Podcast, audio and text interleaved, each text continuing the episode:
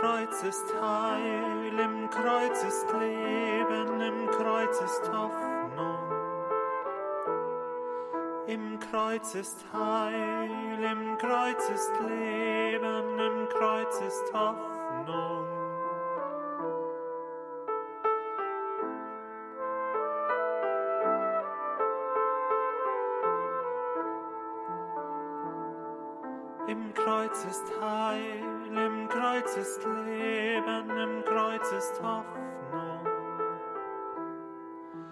Kreuz ist Heil, im Kreuz ist Leben, im Kreuz ist Hoffnung.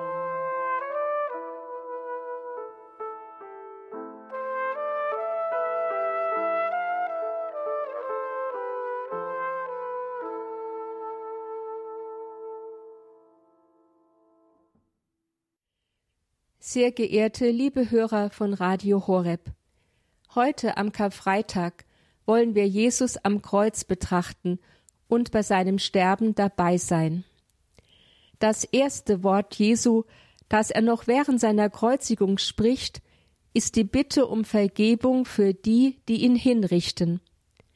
Vater, vergib ihnen, denn sie wissen nicht, was sie tun. So Lukas 23, 34.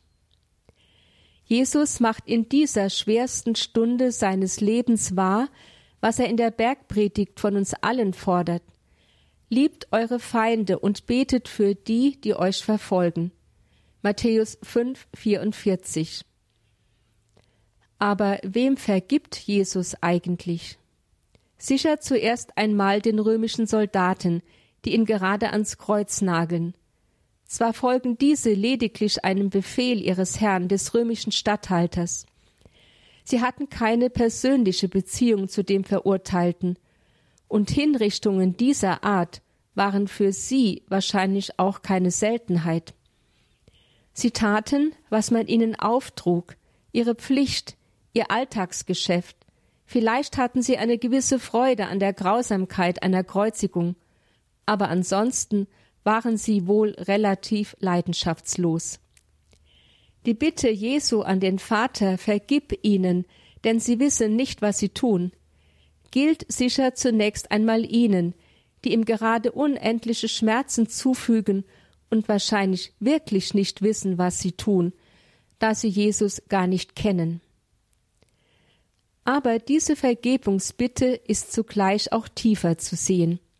Sie gilt auch den hohen Priestern, Schriftgelehrten und Ältesten, den religiösen Führern Israels also, die Jesus zum Tod verurteilt haben.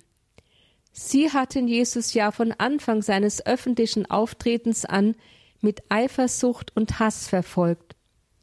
Sie wollten seinen Tod um jeden Preis und haben alles getan, um die Bestätigung des Todesurteils von Pilatus zu erzwingen. Aber, so möchten wir einwenden, im Unterschied zu den Soldaten, die Jesus kreuzigten, wussten diese Frommen doch genau, was sie taten, oder? Sie kennen doch die heiligen Schriften besser als alle anderen. Sie sind überaus gelehrt und fromm. Seit Jahrhunderten warten sie auf den Messias, kennen alle Anzeichen seines Kommens. Und doch erkennen sie Jesus nicht, sondern schaffen ihn aus der Welt. Das ist erschütternd. Und Jesus entschuldigt ihre Blindheit fast noch, indem er sagt, sie wissen nicht, was sie tun. Wie ist so etwas möglich? Von dieser Unwissenheit, die Jesus in Bezug auf seine Peiniger entschuldigend ins Feld führt, ist auch sonst noch im Neuen Testament die Rede, zum Beispiel in Apostelgeschichte 3. Dort wird berichtet, wie Petrus einen Gelähmten im Tempel heilt. Dem Volk, das auf dieses Wunder hin zusammenströmt, wirft Petrus vor, ihr habt Jesus, den Knecht Gottes, verraten, an Pilatus ausgeliefert. Den Urheber des Lebens habt ihr getötet, aber Gott hat ihn von den Toten auferweckt. Apostelgeschichte 3, 14 bis 16. Und dann fährt er fort, nun, Brüder, ich weiß, ihr habt aus Unwissenheit gehandelt, ebenso wie eure Führer. Dann ist noch einmal von der Unwissenheit in 1 Timotheus 1, 12 bis 13 die Rede. Hier spricht Paulus davon, dass Christus ihn in seinen Dienst gerufen habe, obwohl er ihn früher lästerte, verfolgte und verhöhnte. Aber, so sagt er, ich habe Erbarmen gefunden, denn ich wusste in meinem Unglaube nicht, was ich tat. Paulus, der glänzende, intelligente Schriftgelehrte und Pharisäer, gesteht ein, dass er unwissend war. Aber diese Unwissenheit hat ihn gerettet, nur deshalb konnte er sich bekehren und Vergebung finden, weil er nicht aus Bosheit ein Gegner Jesu war, sondern einfach, weil er es nicht begriffen hatte. Es muss uns nachdenklich stimmen, dass Wissen, wissenschaftliche Theologie, Gelehrsamkeit und Amt, wie im Falle der hohen Priester, Schriftgelehrten und Pharisäer, einhergehen können, nicht müssen, aber können, mit tiefem Unwissen, mit Nichtbegreifen, ja geradezu mit Blindheit für die tiefere Wahrheit Gottes. Es zeigt uns, wie problematisch ein Wissen ist, das selbstherrlich bleibt und so nicht zur Wahrheit selbst vordringt. Zur Wahrheit zu gelangen aber bedeutet, Jesus Christus, der die Wahrheit in Person ist, demütig anzuerkennen und anzubeten. Allein diese Wahrheit gestaltet den Menschen um. Menschen mit großem Wissen, bloßem selbstherrlichem Wissen, sind dagegen nicht selten in der Gefahr, die Wahrheit umzugestalten, also so zu manipulieren, wie es ihnen passt. Und was sich nicht umgestalten, sprich manipulieren lässt, wird beseitigt. Genau das geschieht jetzt mit Jesus. Es gibt offensichtlich zu allen Zeiten dieses Miteinander von Wissen im Sinne hoher menschlicher Intelligenz und Nichtwissen im Sinne von Blindsein für die tiefere Wahrheit Gottes. Und zu allen Zeiten beobachten wir, dass beides oftmals Hand in Hand geht.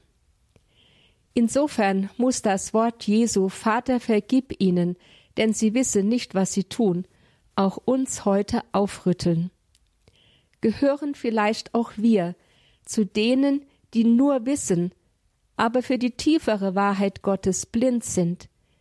Gilt die Vergebungsbitte Jesu auch uns? Gehören auch wir zu den frommen Selbstbewussten, die ständig an Gott vorbei agieren und ihn schließlich aus ihrem Leben ausmerzen, weil er nicht ist, wie sie sich ihn vorstellen oder wünschen? Denn Nichtwissen mindert zwar die Schuld, wie wir gesehen haben, und lässt den Weg zur Umkehr offen, aber doch entschuldigt Nichtwissen nicht alles. Es verrät nämlich eine gewisse Schwerfälligkeit des Herzens, ein Eingefahrensein in alten, selbstgebastelten Vorstellungen, ein nicht mehr Offensein für die Überraschungen Gottes. Nichtswissen ist eine Haltung, für die wir mitverantwortlich sind. Aber tröstlich für uns ist es zu wissen, dass Jesus uns dennoch nicht verurteilt, sondern uns immer wieder beim Vater Vergebung erfleht. Vater, vergib ihnen, denn sie wissen nicht, was sie tun. Jesus kennt die Abgründe unseres Herzens, er kennt das Geflecht von Schuld, Versagen, Schwäche und Unvermögen. Und trotzdem lässt er uns nicht fallen. Die Vergebungsbitte Jesu am Kreuz ist die zu allen Zeiten offene Tür, durch die ein jeder von uns, auch wenn er ein hoffnungsloser Fall wäre, zum Vater zurückkehren kann. Kehren wir zur Passion Jesu zurück. Das Sterben eines Menschen am Kreuz bedeutet nicht nur eine unbeschreibliche körperliche Qual, die man bei dieser Hinrichtungart ganz bewusst in die Länge zog um sich an dem langsamen, qualvollen Verenden des Verurteilten zu weiden. Es bedeutet noch viel mehr eine seelische Qual. Der am Kreuz hingerichtete wird stundenlang in seiner ganzen Ohnmacht, Hilflosigkeit und Verzweiflung, nackt dem Gaffen und Spotten, dem Hass und Hohn der Menschen preisgegeben, die mit ihm tun dürfen, was sie wollen, beschimpfen, verspotten, anspucken, Eine teuflischere seelische Tortur kann man sich kaum vorstellen. Markus und Matthäus und Lukas berichten von verschiedenen Gruppen von Spöttern, die unter dem Kreuz Jesu auftreten. Zuerst werden die Vorübergehenden genannt. Voller Schadenfreude erinnern sie den Ohnmächtigen an seine Rede von der Zerstörung des Tempels. Ach, du willst den Tempel niederreißen und in drei Tagen wieder aufbauen? Dann hilf dir doch selbst und steig herab vom Kreuz. Markus 15, 29. Wenn du so mächtig bist, dann zeig es doch und steig herab. Ihre Rede erinnert an die Versuchung Jesu durch den Satan in der Wüste.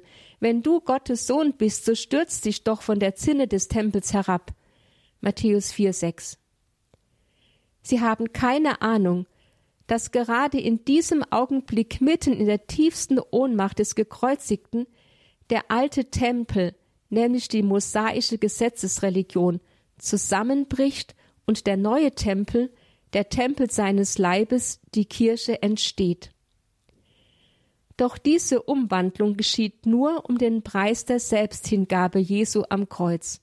So sehr hat Gott die Welt geliebt, schreibt der Evangelist Johannes, dass er seinen einzigen Sohn dahingab. In 3,16. Die ganze Passion Jesu lässt immer wieder dieses Mysterium der unfasslichen Liebe Gottes aufleuchten. Eine weitere Gruppe von Spöttern sind die Mitglieder des Hohen Rates. Priester, Schriftgelehrte und Älteste, die religiöse Führungsschicht also. Wie die anderen treffen sie Jesus empfindlich in seiner Ohnmacht. Er soll doch vom Kreuz herabsteigen, dann werden wir an ihn glauben. Matthäus 27, 42, Markus 15, 32. So spotten sie. Soll er doch einmal beweisen, dass er der Messias, der König von Israel ist. Doch dann gehen sie einen Schritt weiter. Geradezu zynisch zitieren sie einen Satz aus dem Buch der Weisheit, der dort von den Gottlosen spottend über den Gerechten ausgesprochen wird. Er, der Gerechte, hat auf Gott vertraut. Der soll ihn jetzt retten, wenn er an ihm gefallen hat. Hat er doch gesagt, ich bin Gottes Sohn. Matthäus 27, 43. Indem die religiösen Führer diesen Spott der Gottlosen über den Gerechten zitieren, ihn also über Jesus ausgießen, geben sie paradoxerweise, ohne sich dessen bewusst zu sein, indirekt zu, dass Jesus, den sie als gottlosen und Gotteslästerer verurteilt haben, der Gerechte ist und dass sie, die sich für fromm halten, die Gottlosen sind. Welch eine Ironie! Die religiösen Führer Israels, die Priester, Schriftgelehrten und Ältesten, verraten, ohne es zu wollen, wer sie wirklich sind. Sie sind die Gottlosen angesichts des gerechten Jesus, den sie unter dem Vorwand der Gottlosigkeit gerade eben dabei sind zu ermorden. An Jesus scheiden sich in der Tat die Geister und offenbart sich ungewollt, was im Menschen ist. Die dritte Gruppe von Spöttern sind die mitgekreuzigten Verbrecher. Sie stimmen nach Markus und Matthäus einfach in den Spott der anderen ein. Lukas allerdings berichtet, dass einer der beiden Verbrecher sich nicht an der Spötterei über Jesus beteiligt. Irgendwie muss er in seinem Herzen begriffen haben, dass dieser Jesus im Unterschied zu ihnen selbst kein Gewaltverbrecher ist, dass er unschuldig am Kreuz hängt. In dem geschundenen Antlitz dieses Menschen muss ihm etwas vom Antlitz Gottes aufgeleuchtet sein so wendet er sich Jesus zu mit den tief anrührenden Worten Jesus, denk an mich, wenn du in dein Reich kommst. Lukas 23, 42. Wie der Verbrecher sich das Reich Jesu vorstellt, ob als ein politisch-messianisches Reich oder als etwas ganz anderes, das wissen wir nicht. Aber das ist auch nicht wichtig. Er hat das eine begriffen, dass dieser Ohnmächtige am Kreuz der wahre König ist, auf den Israel seit Jahrhunderten wartet, und er fasst ein solch unbegrenztes Vertrauen in ihn, dass er sich ihm vollständig anvertraut. Die Antwort Jesu geht über seine Erwartungen weit hinaus. Nicht irgendwann in der Zukunft, nein, heute noch wirst du mit mir im Paradiese sein. Lukas 23, 43 versichert er ihm. So ist der reuige Verbrecher am Kreuz zum Bild der Hoffnung geworden auf das uneingeschränkte und bedingungslose Erbarmen Gottes mit dem Menschen, mag der auch noch so tief gesunken sein. An den Bericht über die Verspottung Jesu schließen die drei Evangelisten Matthäus, Markus und Lukas sofort den Bericht über das Sterben Jesu an. Dieses beginnt mit einer Finsternis, die am helllichten Tag hereinbricht, von der sechsten bis zur neunten Stunde, begleitet von einem Erdbeben, das die Erde tief erschüttert, so Matthäus 27, 51 bis 54. Das Sterben des Gottessohnes ist ein so ungeheures Ereignis, dass davor die ganze Schöpfung erbebt und der Kosmos sich aufbäumt. Die Finsternis spielt in der Bibel immer wieder eine bedeutende Rolle. Wenn Jesus von sich sagt, ich bin das Licht der Welt, wer mir nachfolgt, wandelt nicht in Finsternis, sondern hat das Licht des Lebens, Johannes 8,12. Dann setzt er die Finsternis ausdrücklich in Gegensatz zu sich selbst, zu Gott, zum Leben, zur Zukunft. Und in der Tat, wo es ewig dunkel ist, kann kein Leben existieren, nichts wachsen, dort stirbt alles. Finsternis und Tod sind eins. Entsprechend begegnet die Finsternis schon in den ersten beiden Versen der Bibel in Genesis 1, 1 bis 2. Am Anfang schuf Gott Himmel und Erde. Die Erde war wüst und wirr. Finsternis lag über der Urflut, und der Geist Gottes schwebte über den Wassern. Gegen diese alles beherrschende Finsternis über der Urflut, nach alttestamentlicher Auffassung ist das ein Bild für eine wiedergöttliche Chaosmacht, setzt Gott die Erschaffung des Lichtes, so in Genesis 1,3. Gott sprach, es werde Licht und es wurde Licht. Dann scheidet Gott das Licht von der Finsternis. Das Licht nennt er Tag, die Finsternis Nacht. So band Gott die Chaosmacht der Finsternis in eine feste Ordnung, die Ordnung der Zeit. Licht und Finsternis, Tag und Nacht müssen sich abwechseln. Das heißt, sie bilden den Rahmen der Zeit, in der die gesamte Schöpfung existiert. Die Chaosmacht der Finsternis wird auf diese Weise zwar nicht vernichtet, aber in eine Ordnung gebannt und so dem Leben in der Schöpfung dienstbar gemacht. Hier in der Todesstunde Jesu bricht diese Finsternis wieder mit Urgewalt hervor. Sie durchbricht die Ordnung von Tag und Nacht und scheint Macht über das Licht zu gewinnen. Denn sie bricht am hellen Tag herein, von der sechsten bis zur neunten Stunde. Aber sie kann Jesus, das Licht der Welt, nicht verschlingen. Die Evangelisten machen dies dadurch deutlich, dass sie bezeugen, dass in der neunten Stunde das ist genau in der Stunde des Todes Jesu, die Finsternis endet. Indem Jesus den Tod angenommen hat, hat er den Tod, die äußerste Finsternis endgültig überwunden und besiegt. Tod und Auferstehung Jesu sind ja vermutlich zeitlich identisch. So Matthäus 27, 53. Die Entdeckung des leeren Grabes hingegen erfolgte später. Nach dem ersten Petrusbrief 3,19 ist Jesus im Augenblick seines Todes und seiner Auferstehung in die Unterwelt, das heißt in das Reich des Todes hinabgestiegen, um den Toten zu predigen. Das heißt, ihnen die frohe Botschaft der Erlösung und des ewigen Lebens zu bringen. Die Ostkirche hat daraus eine wunderbare Ikone entwickelt.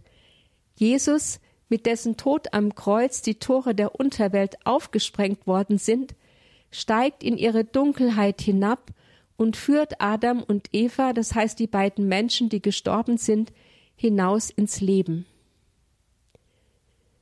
Für uns gilt, mögen noch so viele Finsternisse über unser Leben hereinbrechen oder am Ende sogar der Tod. Wir dürfen darauf vertrauen, dass sie nicht siegen werden.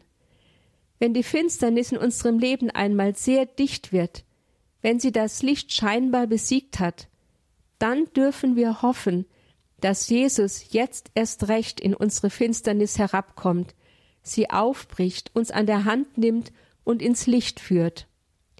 Denn der Tod Jesu am Kreuz hat die Finsternis für immer gebrochen. Wenn wir sie dennoch heute zuweilen schmerzlich erleben, dann ist das nur ein letztes Aufbäumen der Finsternis, sie wird aber keinen Bestand haben. Erschütternd sind die letzten Worte Jesu am Kreuz, wie sie Markus und Matthäus berichten. Mein Gott, mein Gott, warum hast du mich verlassen? Markus 15, 34, Matthäus 27, 46. Dann schrie Jesus laut auf und hauchte seinen Geist aus. Wie kann der Gottessohn so sterben, verlassen von Gott mit einem lauten Schrei? Erwarten wir von Jesus nicht etwas Erbaulicheres? Es sind nur die beiden ältesten Passionsberichte Markus und Matthäus, die den Tod Jesu so schildern. Die anderen Evangelisten Lukas und Johannes überliefern andere für uns harmonischere Worte aus dem Mund des Sterbenden. Vater, in deine Hände lege ich meinen Geist, so Lukas, und es ist vollbracht, so Johannes.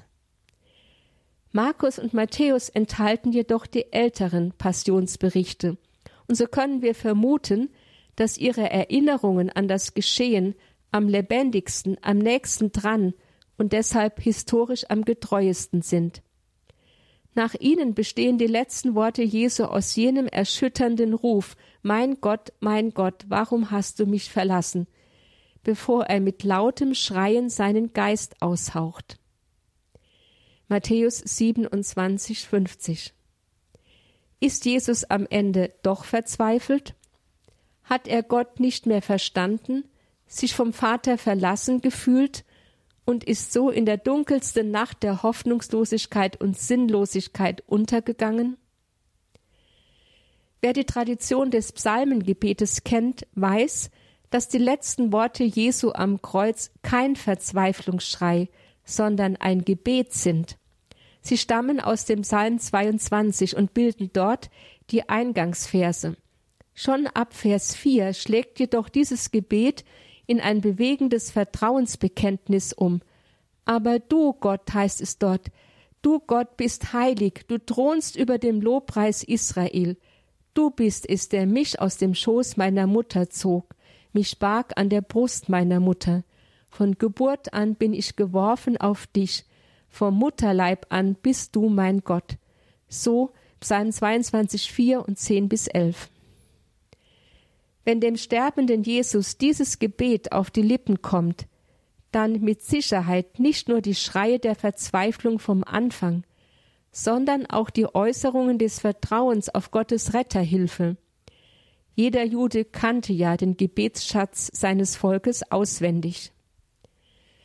Und noch etwas weiteres ist hier zu beachten. Die Psalmen sind nicht nur die Gebete eines Einzelnen, Sicher ist ein Psalm wie der Klagepsalm 22 zunächst einmal aus der Not eines konkreten Menschen hervorgegangen.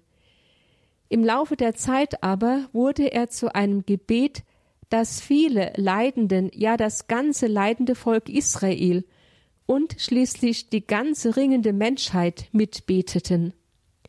Immer umfassen solche Psalmen deshalb eine dreifache Perspektive Vergangenheit, mit der Erfahrung großen Leids, Gegenwart mit dem Schreien des Leidenden zu Gott und Zukunft mit Dank für die künftige Erhörung und Rettung.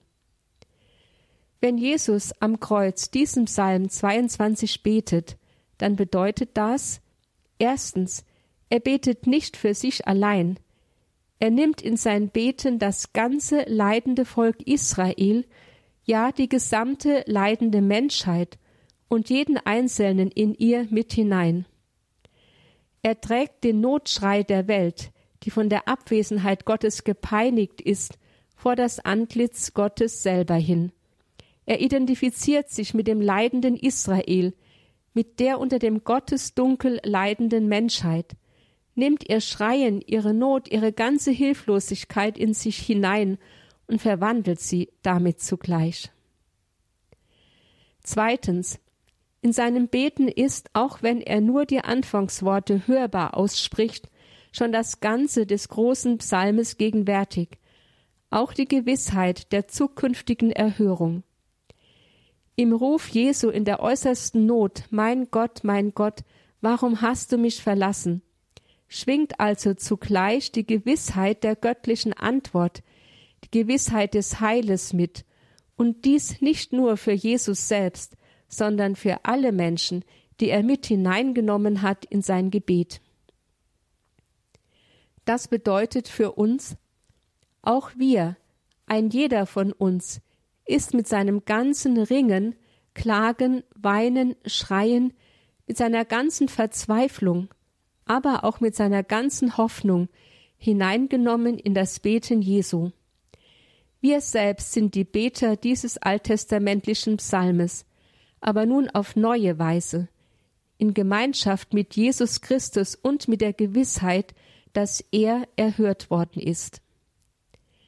Scheuen wir uns also nicht mit Jesus die Anfangsworte des Psalmes auszusprechen, wenn uns Schweres begegnet. Mein Gott, mein Gott, warum hast du mich verlassen? Aber beten wir auch mit ihm weiter und bekennen wir voll Vertrauen, aber du bist heilig, dir haben unsere Väter vertraut, und du hast sie gerettet. Auch ich will dir vertrauen, dass du mich rettest. Markus und Matthäus und Lukas berichten übereinstimmend, dass im Augenblick des Todes Jesu der Vorhang im Tempel, der das Allerheiligste vom Heiligen trennt, von oben bis unten entzweiriss. Dieser Vorhang hütete das Allerheiligste, in dem man Gottes Gegenwart glaubte, vor aller Profanität. Deshalb durfte nur der hohe Priester hinter den Vorhang in die Gegenwart Gottes treten, und das nur einmal im Jahr, um Gott zu opfern. Normalsterbliche hatten keinen Zugang zum Allerheiligsten, noch nicht einmal aus der Ferne durften sie einen Blick darauf werfen. Wenn die Evangelisten nun betonen, dass beim Tod Jesu der Vorhang im Tempel von oben bis unten entzweiriss und somit den Blick auf das Allerheiligste freigab, dann wollen sie damit sagen, Jesu Lebensopfer am Kreuz ist das Ende aller Opfer im Jerusalemer Tempel und damit das Ende des alten Tempels überhaupt. An die Stelle der Opferrituale mit dem Blut von Böcken und Stieren tritt nun der gekreuzigte Christus. Er ist das Opfer, das ein für allemal dargebracht worden ist. Mit seinem Blut hat er uns für immer erlöst so braucht es künftig nicht mehr das Blut von Opfertieren, denn in Christus hat Gott die Welt mit sich versöhnt, schreibt der Apostel Paulus an die Korinther, 2 Korinther 5,19. Und dieses Opfer Jesu Christi auf Golgotha geschah nicht im Geheimen, hinter dem Vorhang vor den Augen der Menschen verborgen, sondern öffentlich vor aller Welt. Alle dürfen es sehen, die spottende Menge der Juden, die höhnischen Verbrecher am Kreuz, die hassvollen hohen Priester, Schriftgelehrten und Ältesten, der nachdenkliche heidnische Hauptmann, die gedankenlosen römischen Soldaten, die weinenden Frauen, alle. Das ist der tiefere Grund, weshalb die Evangelisten schreiben, dass der Vorhang im Tempel zerriss, und er bleibt zerrissen bis heute. Seit Jesu Tod am Kreuz ist jeder Mensch der Weltgeschichte frei und eingeladen, zu dem am Kreuz geopferten Herrn aufzuschauen. Ob Christ oder nicht Christ, ob würdig oder unwürdig, jeder hat unmittelbar Zugang zu Gott durch seinen Sohn Jesus Christus. Jeder darf hinter den Vorhang treten. Das ist für uns tröstlich zu wissen, Jederzeit können wir unabhängig von der Liturgie der Kirche vor das Antlitz Gottes hintreten, ohne umständliche Riten, ohne Vermittlung, ohne Zeiten und Fristen einzuhalten. Gott wartet persönlich auf uns. Wie gut ist es, das zu wissen, gerade in Zeiten großer Weltkrisen wie einer Pandemie oder eines Krieges. Der Tod Jesu hat eine große Wirkung auf die Umstehenden. Der Kommandant des Hinrichtungskommandos, ein römischer Hauptmann, der von all den Vorgängen um Jesus keine Ahnung hatte, der fern davon war, die theologischen Vorbehalte der jüdischen Führung gegen Jesus auch nur ansatzweise zu begreifen, der lediglich von Amts wegen eine Kreuzigung befehligte, von denen er vermutlich schon Hunderte hinter sich gebracht hat. Ein dementsprechend abgehärteter, um nicht zu sagen hartgesottener Mensch. Dieser Römer steht tief erschüttert vor dem Sterben Jesu am Kreuz, und er erkennt und bekennt, wahrhaftig, dieser Mensch war Gottes Sohn. Matthäus 27, 54, Markus 15, 39. Damit zeigen uns die Evangelisten, schon unter dem Kreuz beginnt die Kirche der Heiden, nicht erst mit der Heidenmission des Apostels Paulus. Sie, die Gottfernen unter dem Kreuz, die in den Augen der Juden als gottlose Sünder gelten, sind die Ersten, die sich von dem Leiden Jesu anrühren lassen, die in ihrem Herzen die Wahrheit über ihn erkennen und den Mut haben, sich frei zu ihm als dem gekreuzigten Sohn Gottes zu bekennen. Schon unter dem Kreuz beginnt sich die Kirche als eine Gemeinschaft von Gläubigen um den gekreuzigten Gottessohn Jesus zu formieren. Sie ist nicht mehr an die Grenzen des Judentums gebunden, sondern sprengt diese und wird zu einer universalen, weltweiten Kirche aus allen Völkern der Erde. Ist das nicht auch heute oft so, dass Menschen, die weit weg von Gott sind, vielleicht sogar sich als Atheisten bezeichnen oder wenigstens Desinteressierte, dass sie sich zuweilen vom Leiden Jesu mehr ansprechen und treffen lassen, als wir Christen, die wir täglich vor dem Kreuz beten? Neben dem römischen Hauptmann waren auch einige Frauen Zeugen des Todes Jesu. Sie waren Jesus zu Lebzeiten nachgefolgt und hatten ihm gedient. Anders als die Apostel, die geflohen waren, nachdem Jesus verhaftet worden war, waren sie bei ihm geblieben, sind ihm auf dem Kreuzweg gefolgt und standen nun in einiger Entfernung. Vermutlich wurden sie von den Soldaten nicht näher herangelassen und litten mit ihrem Herrn. Liebe und Mitleiden, das zeichnet die Frauen zu allen Zeiten aus. Unzählige haben im Laufe der Kirchengeschichte dem Herrn gedient, aus reiner Liebe, ohne eine Position zu haben, ohne ein Amt zu begleiten, in Bescheidenheit und Demut, völlig selbstlos, aber bereit zum Mitleiden mit ihrem Herrn. Liebe, Treue, Mitleiden mit dem Herrn, welche sich durch die ganze Weltgeschichte hindurch fortsetzen, das ist die tiefste Berufung der Frau bis heute. Und nicht zuletzt standen Maria, die Mutter Jesu, und Johannes, der Lieblingsjünger, unter dem Kreuz. Davon berichtet das Johannesevangelium in 19, 25 bis 37. Rein menschlich gesehen können wir uns kaum vorstellen, wie es einer Mutter und einem Freund zumute ist, wenn sie den Sohn bzw. Freund auf so qualvolle Weise sterben sehen. Aber wiederum, wie schon bei der Kreuzigung, malt der Evangelist Johannes dieses Leiden nicht aus, er bleibt wortkarg und verschlossen.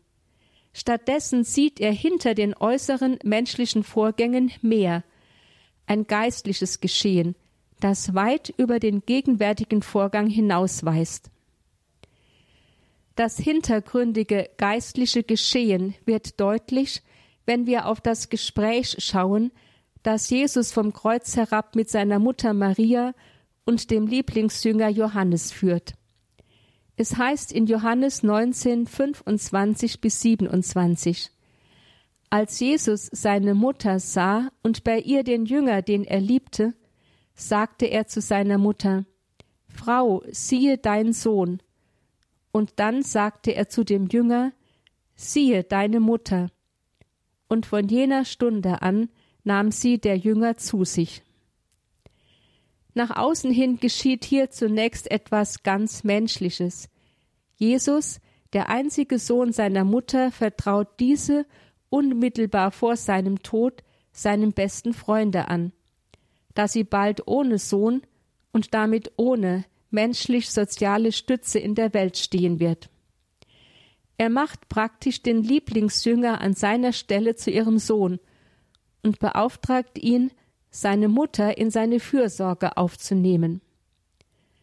Zugleich aber schenkt er auch seinen Jünger eine neue Heimat, eine Mutter, die für ihn sorgt und für die er sorgt.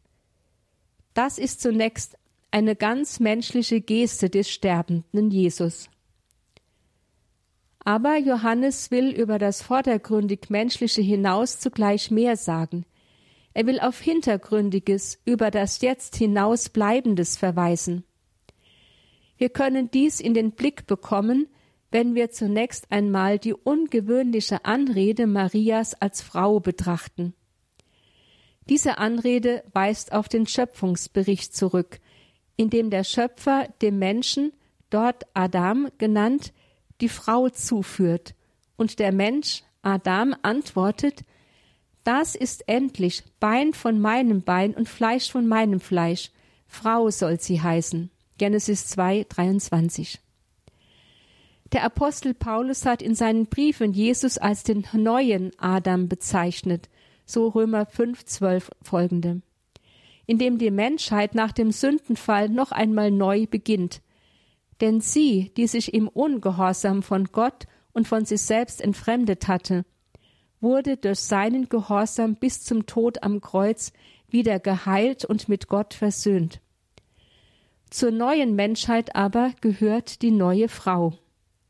Wenn Jesus, der neue Adam, nach dem Evangelisten Johannes seine Mutter Maria vom Kreuz herab mit Frau anspricht und damit jene neue Frau meint, zeigt er in seiner Sterbestunde, was der tiefste Sinn seiner Lebenshingabe am Kreuz ist, sein Herz zu öffnen für die gesamte Menschheit und sie, die er durch sein Blut erlöst hat, neu anzunehmen als seine geliebte Frau.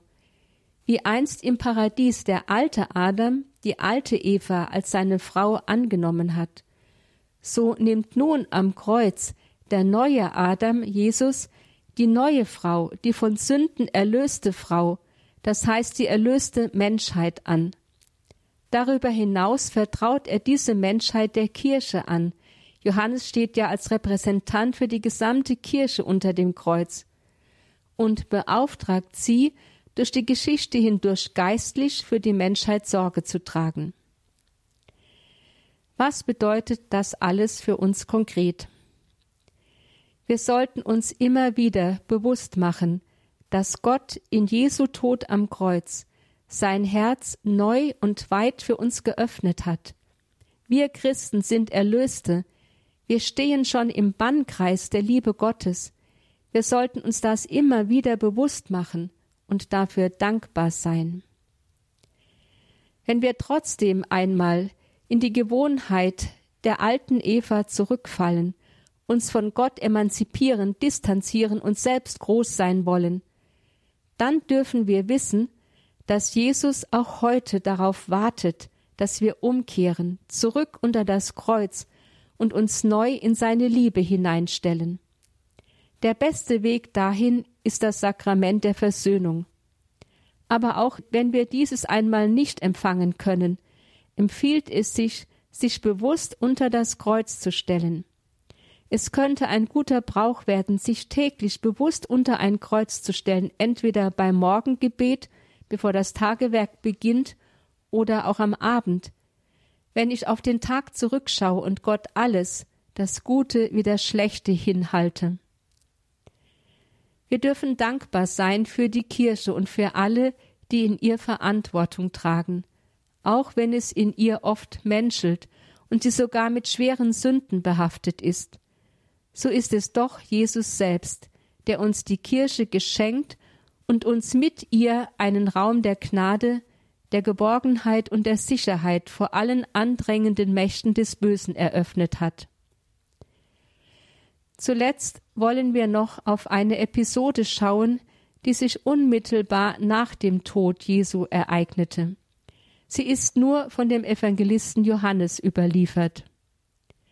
Es war Rüsttag und die Juden wollten nicht, dass die Körper der Hingerichteten über den Sabbat am Kreuz hängen blieben. So gingen sie zu Pilatus und baten ihn, den Gekreuzigten die Beine zu zerschlagen, damit sie schneller sterben und man sie so noch vor dem Sabbat vom Kreuz abnehmen und beerdigen konnte. Pilatus gestattete dies. Und so zerschlugen sie den beiden Verbrechern, die mit Jesus gekreuzigt worden waren, zuerst die Beine. Als sie aber zu Jesus kamen, sahen sie, dass er schon tot war. Deshalb zerschlugen sie ihm die Beine nicht, sondern einer der Soldaten stieß Jesus mit der Lanze in seine Seite, und sogleich floss Blut und Wasser heraus. So Johannes 1934. Blut und Wasser flossen aus dem durchbohrten Herzen Jesu. Das ist ein bewegendes Ereignis auf dem Höhepunkt der Passion Jesu, das in der Kirche eine vielschichtige Bedeutung erhielt. Zunächst schaute die Kirche in allen Jahrhunderten angeregt durch das Wort des Propheten Sacharja, sie werden auf den schauen, den sie durchbohrt haben, in 12.10, auf das durchbohrte Herz Jesu am Kreuz.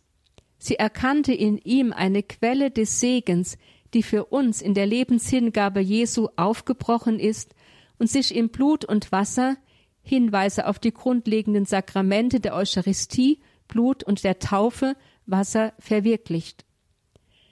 Sodann wird im ersten Johannesbrief die Rede von Blut und Wasser aus der Seite Jesu mit Nachdruck aufgenommen. Es heißt im ersten Johannesbrief Kapitel 5 Vers 5 folgende Wer sonst besiegt die Welt außer dem, der glaubt, dass Jesus der Sohn Gottes ist. Dieser ist es, der durch Blut und Wasser gekommen ist, Jesus Christus. Er ist nicht nur im Wasser gekommen, sondern im Wasser und im Blut. Und der Geist ist es, der Zeugnis ablegt, denn der Geist ist die Wahrheit.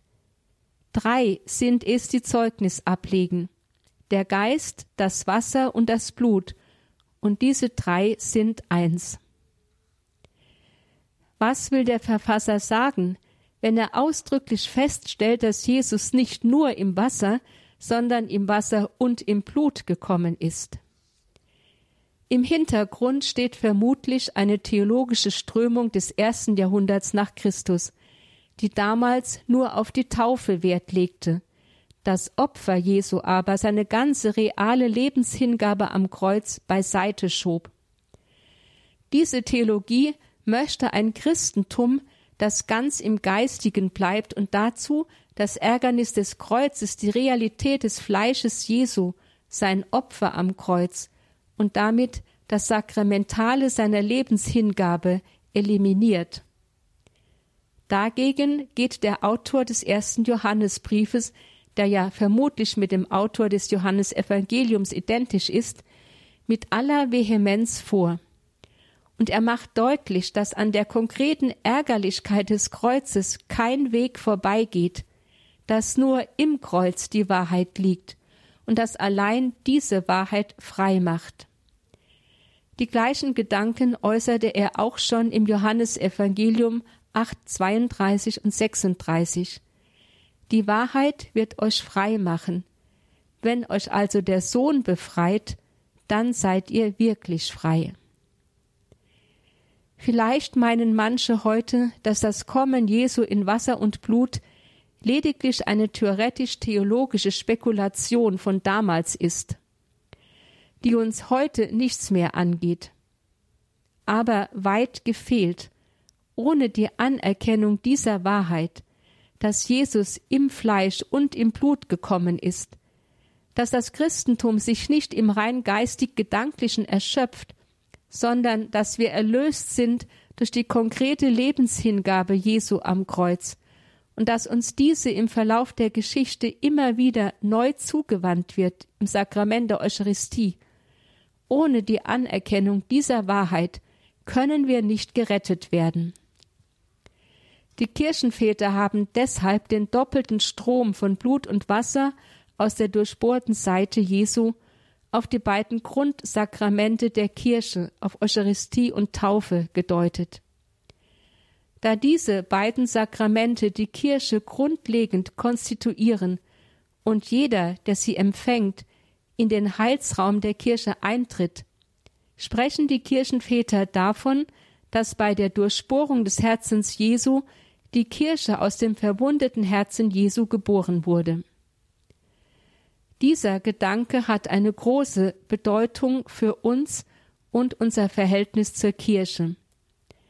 Die Kirche ist keine von Menschen gemachte Institution, die demokratisch regiert und ständig strukturell angepasst werden muss. Sie steht somit auch nicht in den innerkirchlichen Diskussionen zur Disposition. Die Kirche ist eine göttliche Gabe, die aus der Hingabe des Gottessohnes Jesus Christus am Kreuz hervorgegangen ist, die also, um es noch konkreter zu sagen, dem durchbohrten Herzen des gekreuzigten Herrn entsprungen ist und ihm deshalb nahe steht. Die Kirche ist eine göttliche Gabe, für die Gott den höchsten Preis zu zahlen bereit war, nämlich die Opferung seines Sohnes, und die deshalb die immerwährende Demonstration der Liebe Gottes zu uns Menschen ist. Die Kirche ist deshalb für uns der Zufluchtsort aus dem Schiffbruch dieser Welt, wie wir in dem ersten Hymnus im ersten Vortrag gesungen hatten, weil sie uns der Macht des Bösen und des Todes entreißt und in die Ewigkeit Gottes hineinführt. Heilig Kreuz, du Baum der Treue, edler Baum, dem keiner gleich, keiner so an Laub und Blüte, keiner so an Früchten reich. Süßes Holz, so süße Nägel, welche süße Last an Beuge, hoher Baum, die Zweige, werde weich an Stamm und Ast, denn dein hartes Holz muss tragen eine königliche Last. Gib den Gliedern deines Schöpfers an dem Baume linde Rast.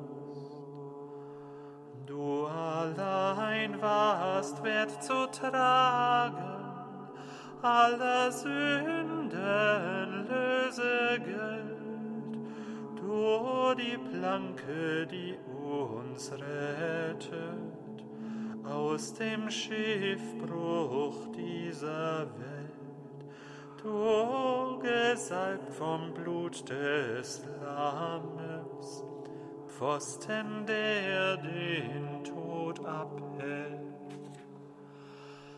Lob und Ruhm sei ohne Ende, Gott dem höchsten Herrn geweiht, preis dem Vater und dem Sohne und dem Geist der Heiligkeit. Einen Gott in drei Personen, lobe alle Welt und Zeit. Amen.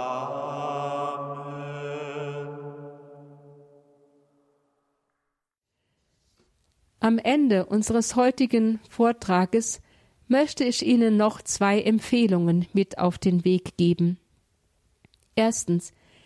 Nehmen Sie sich Zeit, einmal das Lied Christi Mutter stand mit Schmerzen bei dem Kreuz und weint von Herzen, ruhig und ehrfürchtig anzuhören. Sie finden es im Gotteslob Nummer 532. Betrachten Sie es, indem Sie sich in Maria, die Mutter Jesu, hineinversetzen. Stellen Sie sich mit ihr unter das Kreuz und denken Sie daran, dass Maria oft auch stellvertretend für die ganze Kirche unter dem Kreuz steht und damit für einen jeden Einzelnen von uns. Lernen Sie von der Haltung Marias. Zweitens.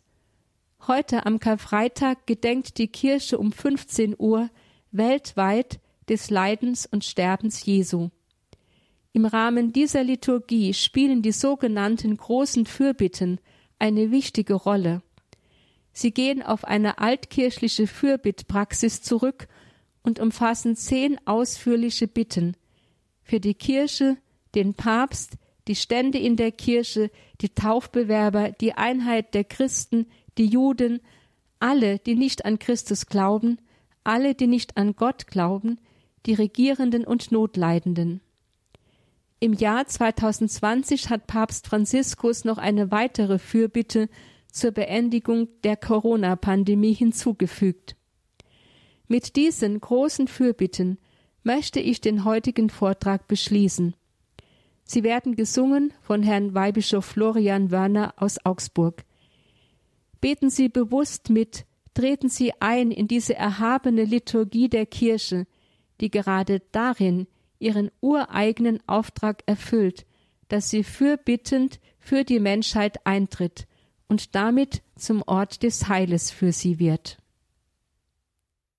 Lasst uns beten, Brüder und Schwestern, für die heilige Kirche Gottes, dass unser Gott und Herr ihr Frieden schenke auf der ganzen Erde, sie eine und behüte und uns ein Leben gewähre in Ruhe und Sicherheit zum Lob seines Namens.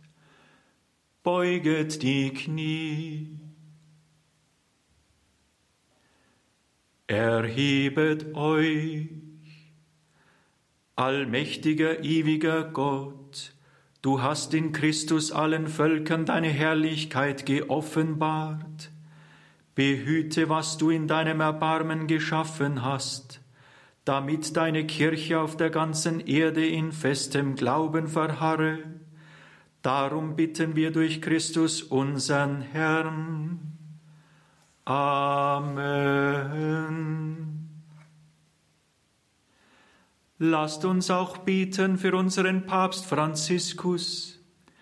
Der allmächtige Gott, der ihn zum Bischofsamt erwählt hat, erhalte ihn seiner Kirche und gebe ihm Kraft, das heilige Volk Gottes zu leiten.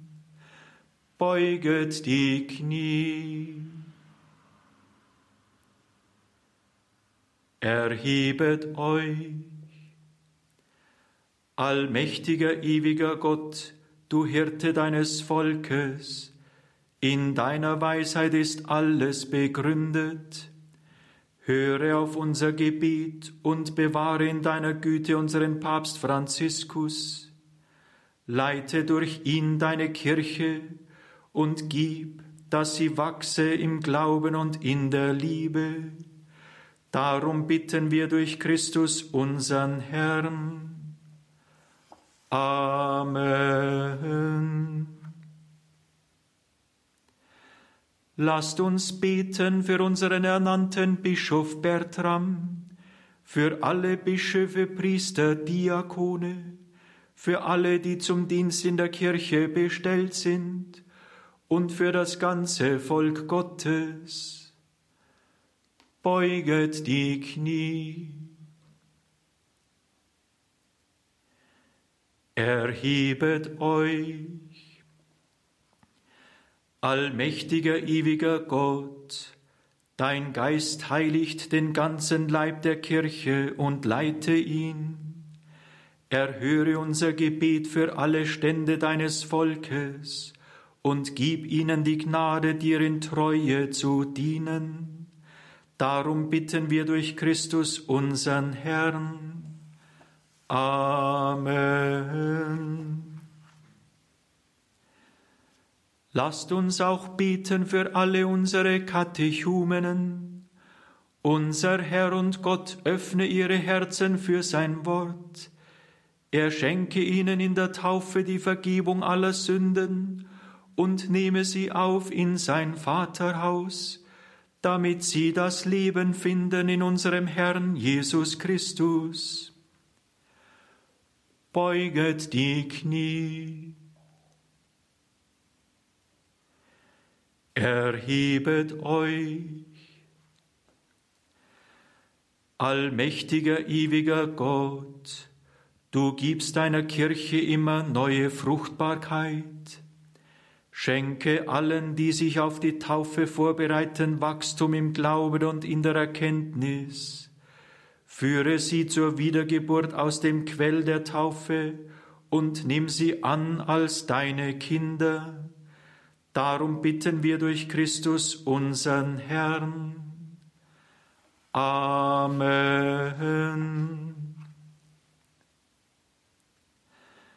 Lasst uns beten für alle Brüder und Schwestern, die an Christus glauben, dass unser Herr und Gott sie leite auf dem Weg der Wahrheit und sie zusammenführe in der Einheit der heiligen Kirche beuget die Knie. Erhebet euch, allmächtiger Gott, du allein kannst die Spaltung überwinden und die Einheit bewahren. Erbarme dich deiner Christenheit, die geheiligt ist durch die eine Taufe einige sie im wahren Glauben und schließe sie durch das Band der Liebe zusammen. Darum bitten wir durch Christus unseren Herrn. Amen.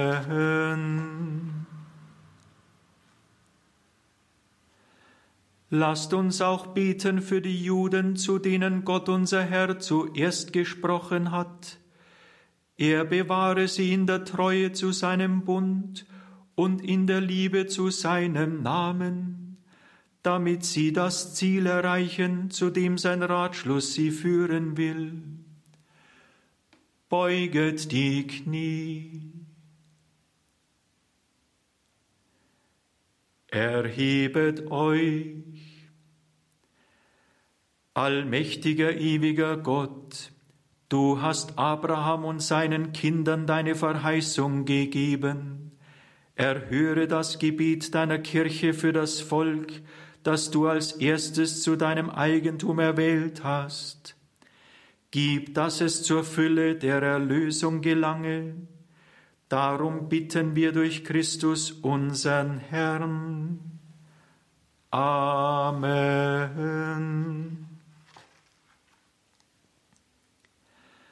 Lasst uns beten für alle, die nicht an Christus glauben dass der Heilige Geist sie erleuchte und auf den Weg des Heiles führe. Beuget die Knie. Erhebet euch. Allmächtiger, ewiger Gott, steh allen bei, die sich nicht zu Christus bekennen, damit sie mit redlichem Herzen vor dir lieben und die Wahrheit finden. Uns aber gib, dass wir das Geheimnis deines Lebens immer tiefer erfassen und in der brüderlichen Liebe wachsen, damit wir immer mehr zu glaubhaften Zeugen deiner Güte werden. Darum bitten wir durch Christus unseren Herrn. Amen. Lasst uns auch beten für alle, die Gott nicht erkennen, dass sie mit seiner Hilfe ihrem Gewissen folgen und so zum Gott und Vater aller Menschen gelangen. Beuget die Knie. Erhebet euch. Allmächtiger, ewiger Gott, Du hast den Menschen geschaffen, dass er dich suche und in dir Ruhe finde. Gib dich zu erkennen in den Beweisen deines Erbarmens und in den Taten deiner Gläubigen, damit die Menschen trotz aller Hindernisse dich finden und als den wahren Gott und Vater bekennen.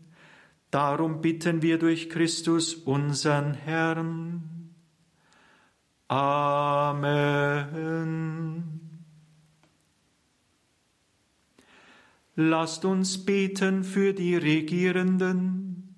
Unser Herr und Gott, lenke ihren Geist und ihr Herz nach seinem Willen, damit sie den wahren Frieden und die Freiheit suchen zum Heil aller Völker. Beuget die Knie. Erhebet euch. Allmächtiger, ewiger Gott, in deiner Hand sind die Herzen der Menschen und das Recht der Völker. Schau gnädig auf jene, die uns regieren, damit auf der ganzen Welt Sicherheit und Frieden herrschen, Wohlfahrt der Völker und Freiheit des Glaubens, Darum bitten wir durch Christus unseren Herrn. Amen. Lasst uns beten zu Gott unserem Vater für alle, die unter der Pandemie leiden, die die Menschheit derzeit quält. Er gewähre den Kranken Gesundheit, den Pflegenden Stärke, den Familien Trost und den Verstorbenen die Fülle der Erlösung. Beuget die Knie. Erhebet euch. Allmächtiger, ewiger Gott, du bist der Beschützer der leidenden Menschheit. Sieh voll Mitleid auf die Not deiner Kinder, die unter dieser Pandemie leiden lindere die Schmerzen der Kranken, gib denen Kraft, die für sie sorgen, nimm die Verstorbenen auf in deinen Frieden und lass in dieser Zeit der Drangsal alle Trost in deiner Barmherzigkeit finden. Darum bitten wir durch Christus unseren Herrn. Amen. Lasst uns Gott, den allmächtigen Vater, bitten für alle, die der Hilfe bedürfen. Er reinige die Welt von allem Irrtum, nehme die Krankheiten hinweg, vertreibe den Hunger, löse ungerechte Fesseln, gebe den Heimatlosen Sicherheit, den Pilgernden und Reisenden eine glückliche Heimkehr, den Kranken die Gesundheit und den Sterbenden das ewige Leben. Beuget die Knie. Erhebet euch. Allmächtiger, ewiger Gott, du Trost der Betrübten, du Kraft der Leidenden, Höre auf alle, die in ihrer Bedrängnis zu dir rufen, und lass sie in jeder Not deine Barmherzigkeit erfahren. Darum bitten wir durch Christus unseren Herrn. Amen.